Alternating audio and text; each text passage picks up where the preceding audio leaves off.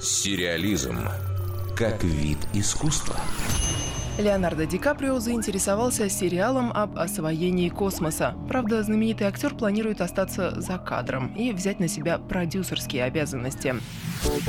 Телепроект будет основан на документальном романе Тома Вульфа «Битва за космос». Он вышел в конце 70-х. Его главными героями стали члены отряда астронавтов, которые принимали участие в первой пилотируемой космической программе НАСА. Роман уже экранизировали. В 83-м вышла картина «Парни, что надо» Филиппа Кауфмана. Она завоевала четыре премии «Оскар», а несколько лет назад была включена в США в Национальный реестр фильмов, обладающих особым историческим, культурным или эстетическим значением.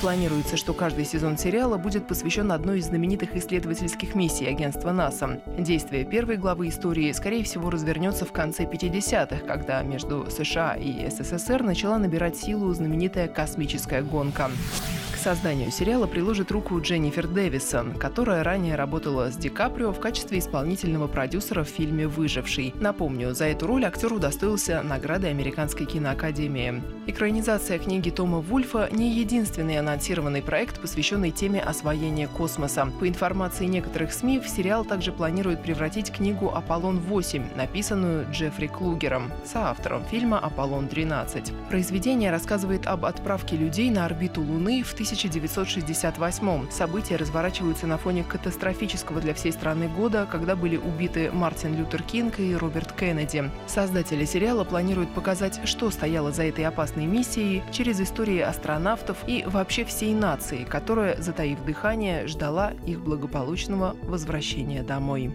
Дарья Никитина, Радио России «Культура». Сериализм